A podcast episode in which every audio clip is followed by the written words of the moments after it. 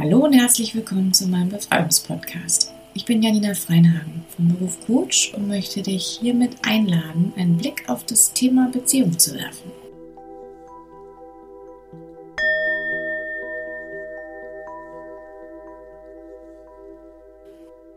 Ein Blick, der im ersten Moment vielleicht etwas unromantisch oder ernüchternd wirken könnte, der aber im Kern, so hoffe ich, als wertschätzend, authentisch und liebevoll erlebt wird, indem es um ehrliche und begeisterte, intime Begegnungen zwischen zwei Liebenden geht.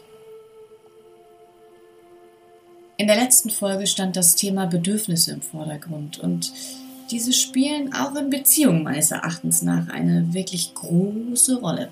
Und trotzdem können die wenigsten Paare auf Anhieb sagen, was sie eigentlich für Werte haben die ihnen in der Beziehung wichtig sind. Also was sie für Bedürfnisse haben und ob sie diese in der Beziehung mit dem Partner oder der Partnerin erfüllt bekommen. Die Frage, was wünsche ich mir eigentlich in einer Beziehung, was ist mir an einem Partner wichtig, was für Werte habe ich und teile ich die mit diesem Partner, das sind eigentlich die Grundvoraussetzungen für eine authentische Begegnung. Oder nicht? Im Nachfolgenden werde ich übrigens nicht weiter auf korrekte Genderformulierungen achten. Aus dem einfachen Grund, weil es um Menschen und Beziehung geht. Nicht darum, was der Einzelne in der Hose hat.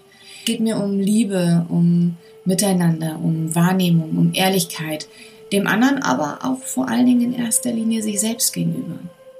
Und ich hoffe einfach, dass sich jeder Mensch angesprochen fühlt, der sich für diese Thematik interessiert. Punkt.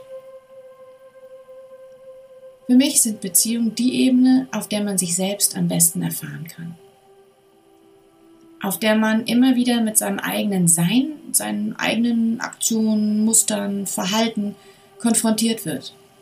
Und hautnah miterleben darf und manchmal ja auch muss, wie diese Auswirkungen auf das Gegenüber und das gemeinsame Miteinander haben. Eine Ebene, auf der ich es einem anderen Menschen wert bin, dass sich dieser immer wieder aufs Neue die Mühe macht, die Energie und die Liebe investiert, sich mit mir und meinen Themen auseinanderzusetzen. Mir zu spiegeln, was mein Verhalten mit ihm macht. Manchmal bewusst, häufig natürlich auch völlig unbewusst.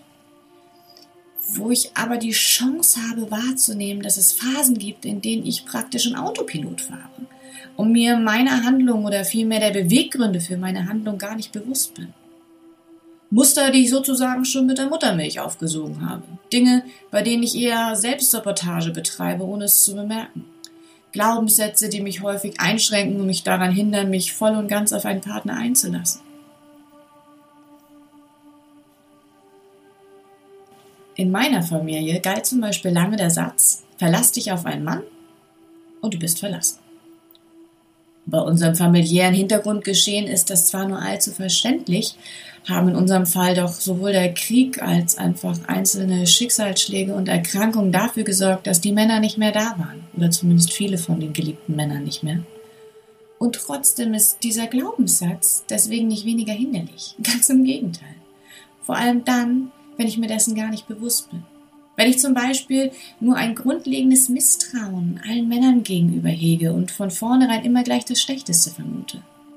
Denn wenn ich als Frau glaube, dass ich mich auf einen Mann nicht verlassen kann, dann kann ich mich ihm wahrscheinlich auch nie ganz hingeben, ihm nie zutrauen, ein vollwertiger Partner zu sein. Dann versuche ich immer die Kontrolle zu behalten und nie schwach zu sein. Und dann laufe ich dadurch Gefahr, all das zu verleugnen, was Frau sein auch ausmachen kann nämlich Sanftmut zu besitzen, Stärke aus dem Mut der Verletzlichkeit zu ziehen, mich weich und empfänglich zu geben. Wenn ich wirklich irgendwo ganz tief in mir drin glaube, dass jeder Mann eh ein Arsch ist und man sich eh nicht auf ihn verlassen kann, dann ist die Wahrscheinlichkeit, dass ich auch genau diese Sorte Mensch in mein Leben ziehe, die mir die Meinung bestätigen, leider oft relativ hoch. Und alle Kerle da draußen, die einfach nur großartig sind, haben gar keine Chance, weil sie an der Mauer meiner Härte scheitern und an den Vorannahmen, die ich ihnen überstülpe. Aber Dies nur als Beispiel von vielen, warum Beziehungen so hilfreich dabei sein können, sich selbst zu erfahren und den verschiedensten Schichten von sich selbst zu begegnen. Denn wenn ich das große Glück habe, mir innerhalb einer Beziehung, vielleicht sogar während eines Streits dieser unbewussten Strukturen bewusst zu werden, besteht auch die Möglichkeit, diese abzulegen und von ihnen nicht mehr dauerhaft fremdbestimmt zu werden. In Beziehungen, in denen man sich sehr sicher ist und die Basis stimmt, geht man manchmal am wenigsten liebevoll miteinander um. Fast wie bei Kindern, die sich da, wo sie sich geliebt und zu Hause fühlen, die Sau rauslassen, während sie sich draußen durchaus sehr empathisch, sozial und respektvoll verhalten können. Zu Hause aber bekommen die Eltern häufig, gerade von Kindern, die sich in der Pubertät befinden, fast so etwas wie, naja, emotionale blaue Flecken würde ich das mal nennen. Ich finde bei Kindern das ja immer total gut, wenn sie sich trauen, zu Hause ihre Grenzen auszutesten und in einem liebevollen Zuhause die Erfahrung machen dürfen, die sie brauchen, um zu wachsen. Bei Partnern oder generell in Beziehungen ist das allerdings nicht immer so schön. Und das ist nicht nur bei Liebespaaren so, sondern häufig auch zwischen erwachsenen Familienmitgliedern. An niemanden werden so hohe Erwartungen gestellt wie an die Menschen, die wir lieben.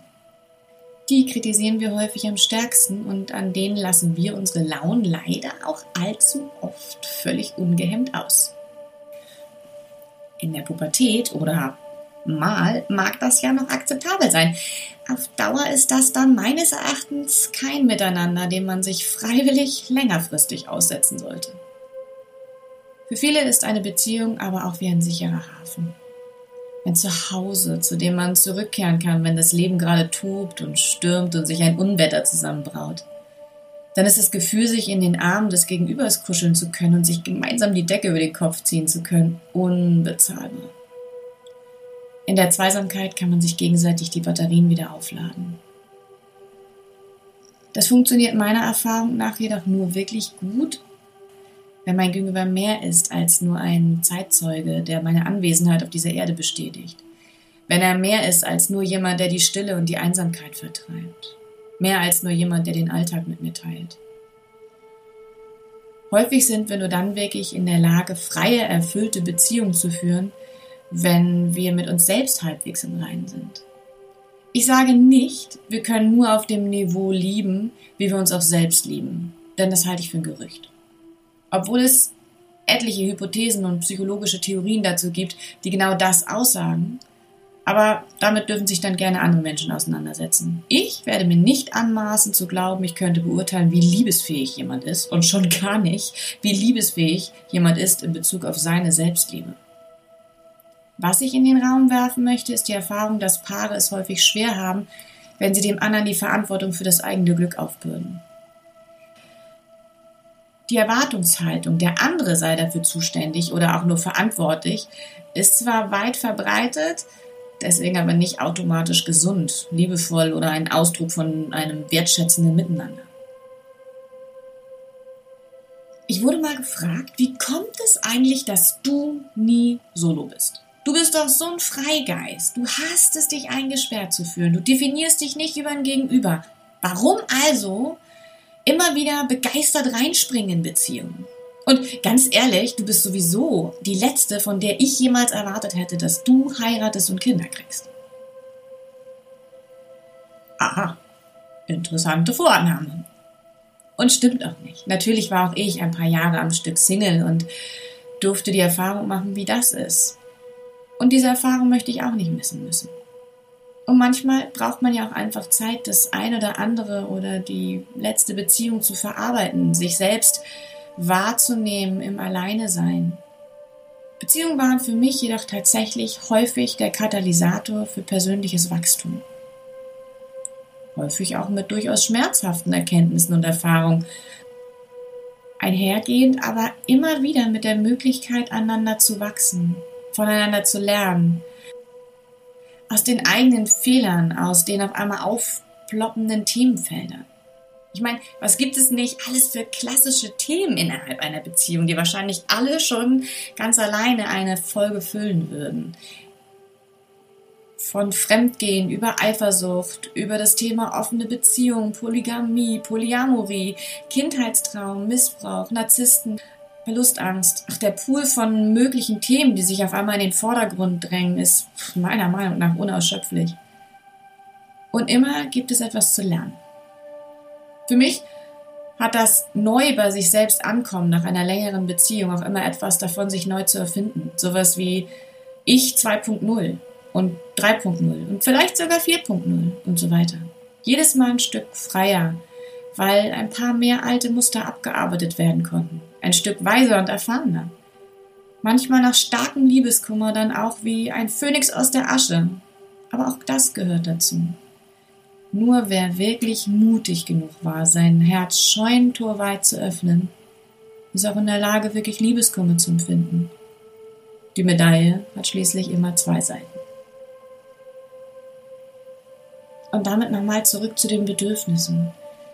Denn irgendwann sind wir wahrscheinlich fast alle an dem Punkt, wo wir uns fragen, bin ich in einer Partnerschaft, die auf Augenhöhe stattfindet, die aus Nehmen und Geben besteht, in der ich mich wirklich gesehen und wertgeschätzt fühle? Fühle ich mich geliebt und liebe ich mein Gegenüber eigentlich oder brauche ich ihn nur? Diese oder ähnliche Themen wären zumindest die Fragen, die mich beschäftigen. Im Prinzip lässt es sich wohl immer wieder auf die Frage hinunterbrechen, was ist mir eigentlich wirklich wichtig? Es gibt diesen schönen Spruch.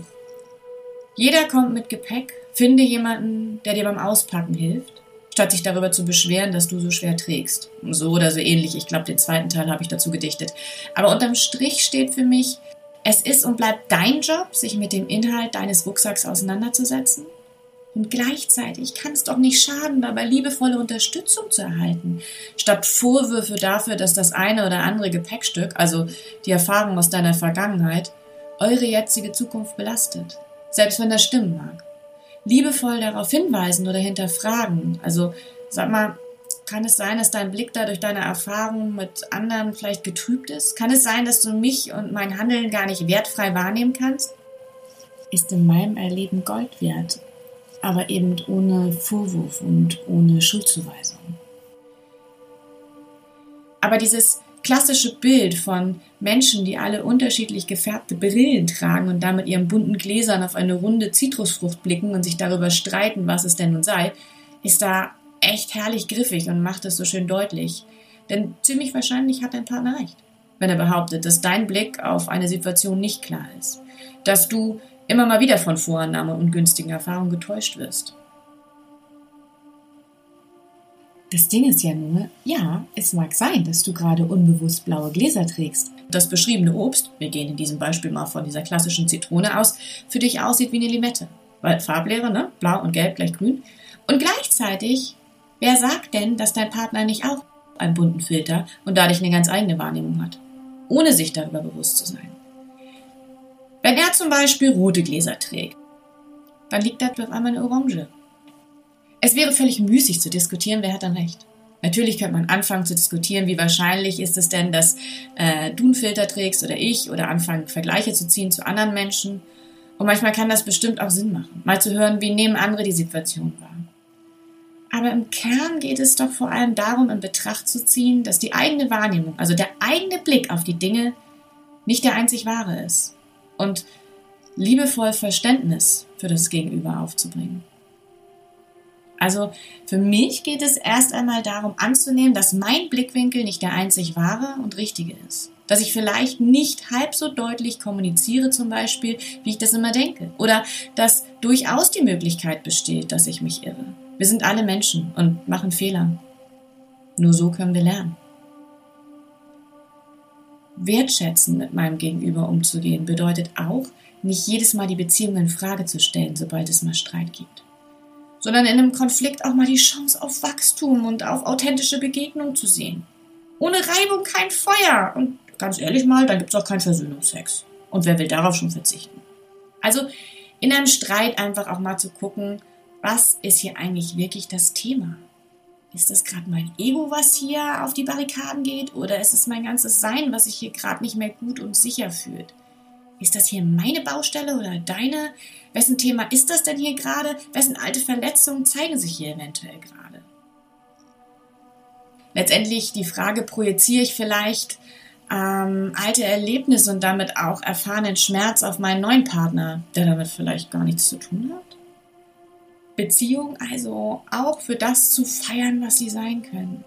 Nicht nur der sichere Hafen, nicht nur die Schnittstelle zwischen zwei sich vereinenden Herzen, sondern gleichzeitig auch die Gelegenheit, alte Muster aufzuarbeiten und Wunden zu heilen und endlich neue Pfade zu beschreiten. Jeden Tag die Möglichkeit auf eine neue, freiere Variante meiner selbst und dann das Zusammenkommen zu zelebrieren. Ja, das klingt alles so einfach, ist es aber nicht immer. Klar, weiß ich das. Auch zu erkennen, ja, ich habe Wünsche und Erwartungshaltung an dich. Es gibt Verhaltensweisen, die mir ein Zusammenleben mit dir erleichtern würden und auch Dinge, die für mich gar nicht gehen. Ich bin Mensch, ich habe Ecken, ich habe Kanten, ich habe Sehnsüchte, Ängste, Voraussetzungen. Klar wäre bedingungslose Liebe ein Traum. Aber gibt es das zwischen zwei erwachsenen Menschen tatsächlich? Und ist das denn wirklich notwendig? Banales Beispiel mal, um zu verdeutlichen, was ich meine. So ein klassisches Alltagsgeschehen eben. Ähm, wenn zum Beispiel der Partner gefühlt grundsätzlich zu spät kommt. Nehmen wir mal an, einer der Partner ist so ein Typ, ja, ich komme dann so um und bei drei. Und alle wissen, naja, vor halb vier ist mit dem sowieso nicht zu rechnen, wenn überhaupt. Macht der Mensch das dann, um andere zu ärgern? Wahrscheinlich eher nicht. Wahrscheinlich ist ihm Zeit einfach nicht so wichtig oder er ist gestresst, wenn er das Gefühl hat, sich von den Zeigern an seinem Handgelenk das Tempo seiner Aktion diktieren lassen zu müssen. Wobei, wahrscheinlich hat so ein klassischer, naja, komme ich heute nicht, komme ich morgen Typ gar keine Uhr. Vielleicht versteht er sich auch einfach als Lebemensch und Zeit ist für ihn nicht so wichtig. Wenn der dann zum Beispiel mit einem Gegenüber konfrontiert wäre, dem Zeit sehr wichtig ist, der es als respektlos empfindet, wenn man ihn warten lässt, dann ist der Stress schon förmlich vorprogrammiert. Und hier geht es für mich darum, dass der erste Schritt die Kommunikation ist. Und zwar eine Wertschätzen. Statt beleidigt zu reagieren oder das Gegenüber mit Vorwürfen zu bombardieren dem anderen die Chance geben zu verstehen, warum ich damit ein Problem habe. Dazu muss uns das zugegebenermaßen aber erstmal selber bewusst sein. Also A, wie fühle ich mich denn gerade? Und B, warum fühle ich mich so? Und nicht als einzige Lösung, naja klar, du bist halt ein Arsch und schuld daran, dass es mir jetzt schlecht geht. Sprich, nicht Schuldzuweisung, sondern die Verantwortung dafür zu übernehmen, gemeinsam eine Lösung für die Situation zu finden. Wenn ich mir die Mühe mache, meinem Gegenüber zu erklären, wie es mir in der Situation geht, ist dieser meist viel eher gewillt, sich darum zu bemühen, etwas zu ändern. Denn wenn unser Partner nicht gerade ein manipulativer Narzisst ist, kann man wohl in einer liebevollen Beziehung davon ausgehen, dass er daran interessiert ist, dass es uns gut geht. Frei nach Mahatma Gandhi. Du und ich, wir sind eins. Ich kann dir nicht wehtun, ohne mich zu verletzen. Aber zurück zum Thema. Wenn ich meinem Partner jetzt also erkläre, warum es sich nicht gut anfühlt zu warten, also dass ich, wenn ich davon ausgehe, dass wir uns um drei treffen, dann eben auch Gewehr bei Fuß stehe und mir nichts anderes mehr vornehme, sondern auf meinen Partner warte, wenn er dann aber nicht kommt, es sich anfühlt wie bestellt und nicht abgeholt. Und dass es eben nicht so ist, dass ich mit mir und meiner Zeit nichts anzufangen wüsste, aber stattdessen stehe ich hier doof rum und kann die Zeit nicht sinnvoll nutzen oder genießen. Denn im schlimmsten Fall hat mir mein Gegenüber ja noch nicht mal Bescheid gegeben, dass er nicht kommt. Und ich stehe dann hier rum und weiß nicht, stehe ich jetzt hier für die nächste halbe Stunde oder nur fünf Minuten. Das fühlt sich dann nicht wertschätzend an. Das macht mich unfrei. Und das empfinde ich dann vielleicht sogar als respektlos und es verletzt mich. Und es fühlt sich nach Missachtung meiner Person und meiner Wünsche und Bedürfnisse an. Noch schlimmer ist es dann, wenn noch andere Leute beteiligt sind. Freunde, Familienmitglieder oder Gott bewahre sogar kleine Kinder, für die eine halbe Stunde warten sich dann anfühlt wie eine halbe Ewigkeit und die dann quengeln und quengeln und quengeln. Wenn ich dann womöglich auch noch in der Position bin, meinen Partner verteidigen zu müssen oder mir Vorwürfe von den anderen der Familie anhören zu müssen, dann geht das Pulver fast meist schneller hoch, als man Piep sagen kann. Nichtsdestotrotz gibt es dann ja immer noch mehrere Arten, damit umzugehen. Die eine wäre schlicht und ergreifend, meinem Partner nicht gleich mit nacktem Po ins Gesicht zu springen, sobald er dann mal auftaucht. Sondern dann vielleicht lieber in einem Moment der Ruhe zu erklären, warum sich das für mich doof anfühlt und warum mich das sauer oder traurig oder was auch immer macht, je nachdem, wie ich mich gerade fühle. Also nicht nur, ey du Arsch, du kommst immer zu spät, sondern erklären, warum es einen stört. Ihm klar machen, dass einen das Verhalten verletzt. Nicht um es ihm vorzuhalten, sondern um gemeinsam nach einer Lösung zu suchen. Vielleicht war es deinem Gegenüber gar nicht klar, wie es sich anfühlt zu warten, weil er selber immer beschäftigt ist. Und eine halbe Stunde Wartezeit sich für ihn vielleicht anfühlt wie geschenkte Zeit, in der er einfach mal träumen darf. Ich meine, alles ist möglich. Es geht einfach darum, es zu kommunizieren. Denn wenn ich einfach davon ausgehe, dass mein Partner nicht so handelt, um uns zu verletzen, sondern dass es ihm eigentlich wichtig ist, wie es mir geht, wie sich Dinge für mich anfühlen, ähm, dann macht das schon Sinn, ihm das auch ohne Vorwurf mitzuteilen. Also ganz schlicht und banal zu sagen, hey, dein Handeln macht das und das mit mir. Das ist allerdings nur der erste Schritt, denn der wohl eigentlich noch viel wichtigere und aber häufig unangenehmere Schritt ist, selbst die Verantwortung dafür zu übernehmen, wie ich mich fühle.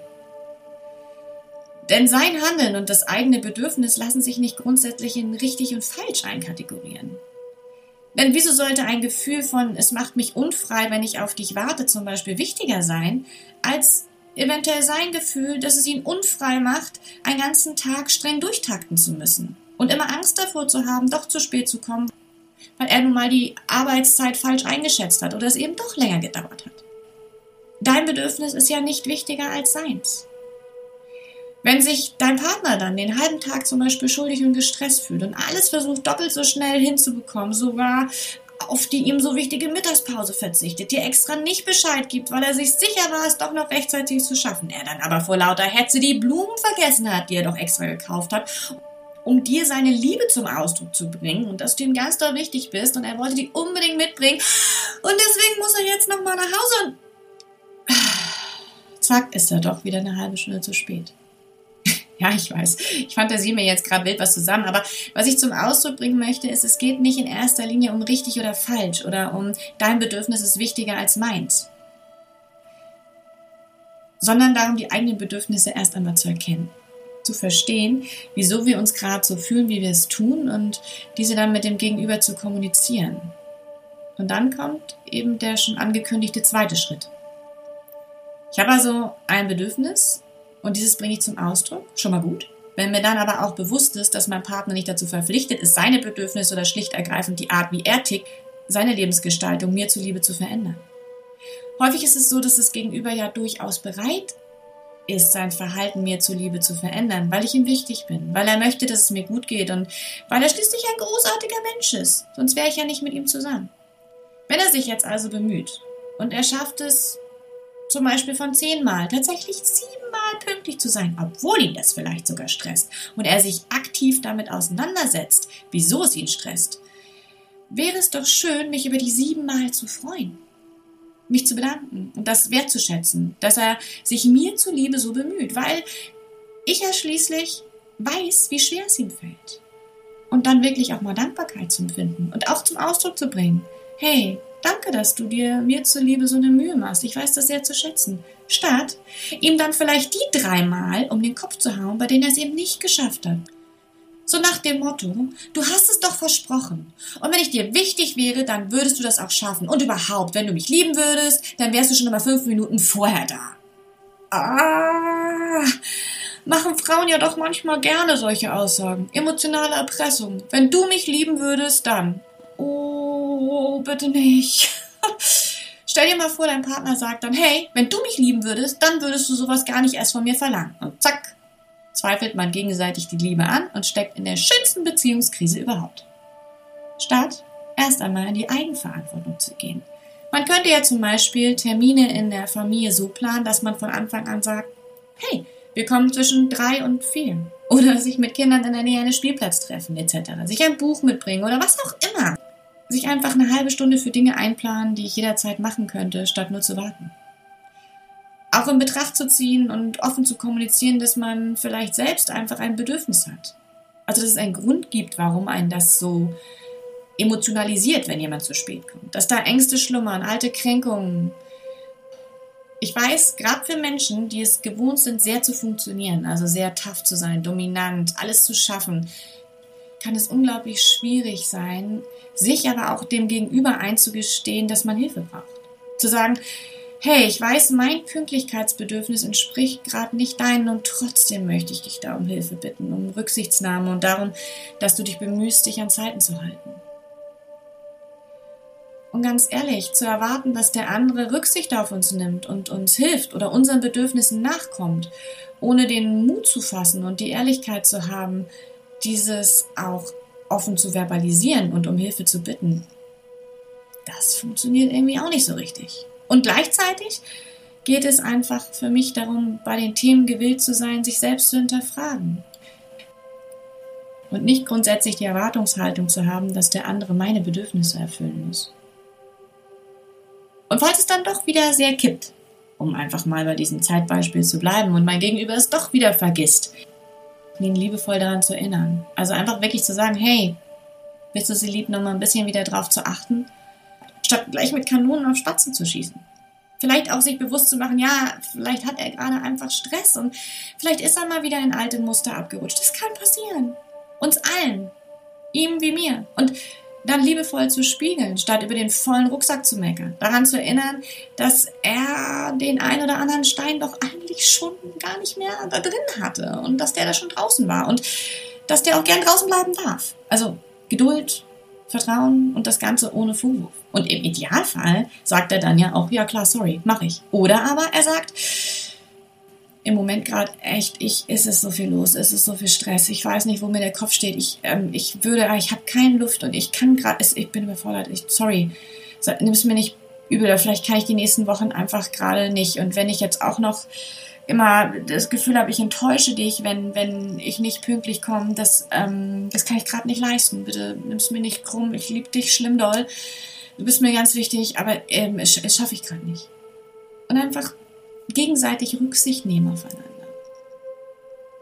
Also zu verstehen, mein Partner ist nicht nur dann ein guter und liebevoller Partner, wenn er dauerhaft gewillt ist, meine Bedürfnisse über seine zu stellen.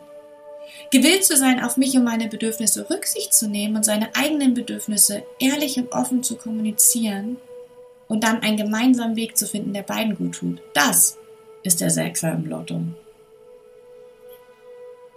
Und natürlich ist das ein sehr banales Beispiel. Und mir ist bewusst, dass es traumatische Erlebnisse gibt, die dazu führen, dass man sehr intensive Bedürfnisse und Ängste hat und Muster, aus denen es nicht so leicht ist, auszusteigen. Und gleichzeitig bin ich davon überzeugt, dass auch hier ein offener Austausch, eine wertschätzende Kommunikation bei vielem hilft. Jede Beziehung hat ihre ganz eigene Dynamik und das ist ja auch gut so.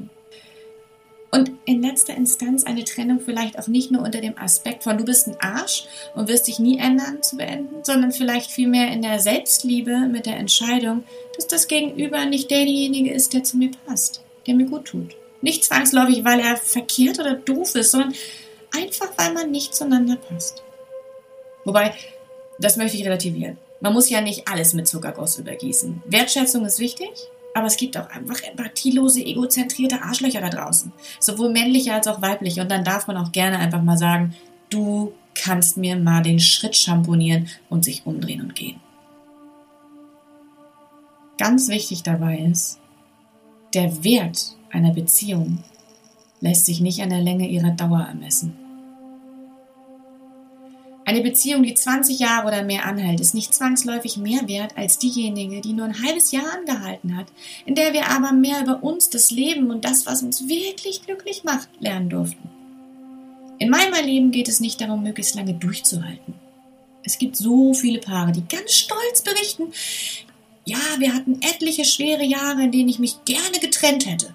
Aber letztendlich haben wir uns doch arrangiert und sind zusammengeblieben. Und ich stelle mir dann immer die Frage, und wozu ist das gut? Ich sage nicht, dass man eine Beziehung oder einen Menschen, den man liebt, einfach so mir nichts, dir nichts aufgeben sollte. Ganz im Gegenteil. Es gibt Menschen und Situationen, wo es sich lohnt, aus vollem Herzen zu kämpfen oder auch mal eine schwere Phase durchzustehen, gemeinsam durch ein tiefes Tal zu schreiten und am Ende gemeinsam noch verbundener und stärker daraus hervorzutreten. Beziehungen, in denen die schönen Jahre erst nach einer ernstzunehmenden Krise so richtig begonnen haben. Und die man gemeinsam nicht erlebt hätte, wenn man nach dem ersten Stress gleich das Handtuch geworfen hätte. Und auch Loyalität kann ein hohes Gut sein. Nur bitte nicht zu dem Preis der Selbstaufgabe. Nicht aus Angst vor Einsamkeit oder aus Abhängigkeit oder nur für die Kinder. Ich finde, wir sollten Kindern vorleben, dass wir es verdient haben, ein glückliches Leben zu führen. Menschen, die heiraten, versprechen sich auch heutzutage häufig noch treu bis an ihr Lebensende zu sein. Denn, wie heißt es so schön, bis dass der Tod uns scheidet. Und finden das dann hochgradig romantisch. Ich hingegen finde die Vorstellung eher deprimierend. Ich würde nicht wollen, dass jemand sich an mich gebunden fühlt, nur weil er mir vor zig Jahren mal versprochen hat, für immer bei mir zu bleiben. Ich möchte mit jemandem zusammen sein, der sich jeden Tag aufs Neue für ein Leben mit mir entscheidet. Der sein Leben mit mir teilt, weil das Leben mit mir zusammen als lebenswerter und erfüllender empfindet als ohne mich. Wir entwickeln uns im Idealfall jeden Tag ein Stück weiter und wachsen. Ich bin heute nicht mehr der Mensch, der ich noch vor ein paar Jahren war. Wenn der Partner meines Herzens mich genauso liebt wie damals, wenn unsere gegenseitige Liebe genauso lebt, wie unsere individuelle Entwicklung stattfindet, dann fände ich es traumhaft und sehr romantisch, mit einem Menschen bis zum Ableben zusammenzubleiben. Aber nicht aus einem Versprechen heraus, nicht aus einem Gefühl der Verpflichtung heraus, nicht aus einem Gesellschaftskonstrukt heraus, das mir suggeriert, dass ich gescheitert bin, wenn eine Ehe keinen Bestand hat. Ich möchte Beziehung leben unter der Prämisse von Dankbarkeit und Begeisterung, dass mein Gegenüber sich für mich entschieden hat, dass er sein Leben mit mir zusammen als erfüllender und lebenswerter empfindet als ohne mich, dass er in mir das Gegenüber sieht, mit dem er alles teilen und das Leben feiern möchte. Und nicht in erster Instanz, weil wir uns vor Jahren ineinander verliebt haben und uns versprochen haben, einander festzuhalten. Liebe kann man nicht vertraglich erzwingen. Und ich finde auch, das Ende einer Beziehung muss nicht zwangsläufig etwas mit Scheitern zu tun haben. Vielleicht hat man das, was man voneinander lernen durfte, einfach abgeschlossen. Die Erkenntnis daraus in sein Sein inkludiert und es ist Zeit weiterzugehen. Aus Liebe zu sich selbst weiterzuziehen und sein Gegenüber loszulassen und freizugeben, ist für mich das Gegenteil von Scheitern. Das ist für mich ein wertschätzender, liebevoller und ehrlicher Umgang, sowohl mit meinem Gegenüber als auch mit mir selbst. Abschließend noch der Kommentar, dass aus spiritueller Sicht auch häufig ungünstige karmische Muster eine nicht zu unterschätzende Rolle in der Beziehungsdynamik spielen. Was letztendlich nichts weiter bedeutet, als dass die Individuen aufgrund des anderen negative Entscheidungen treffen und von denen auch nicht loskommen. Und die Chance in der jeweiligen Beziehung beziehungsweise in dem Miteinander kann einfach dazu dienen, genau diese Lebenslektion, also diese Themen zu erkennen und aufzuarbeiten um in unseren individuellen göttlichen Selbstausdruck zu finden. Aber dazu mehr auf meiner Seite unter www.befreiung.com, Befreiung mit Y, unter der Rubrik Beziehungssessions. Und damit möchte ich mich für dieses Mal verabschieden und mich für das zugegebenermaßen sehr lange Zuhören bedanken. Und für Fragen und Kommentare bin ich wie immer offen und wünsche von Herzen befreite Zeiten. Vielen Dank.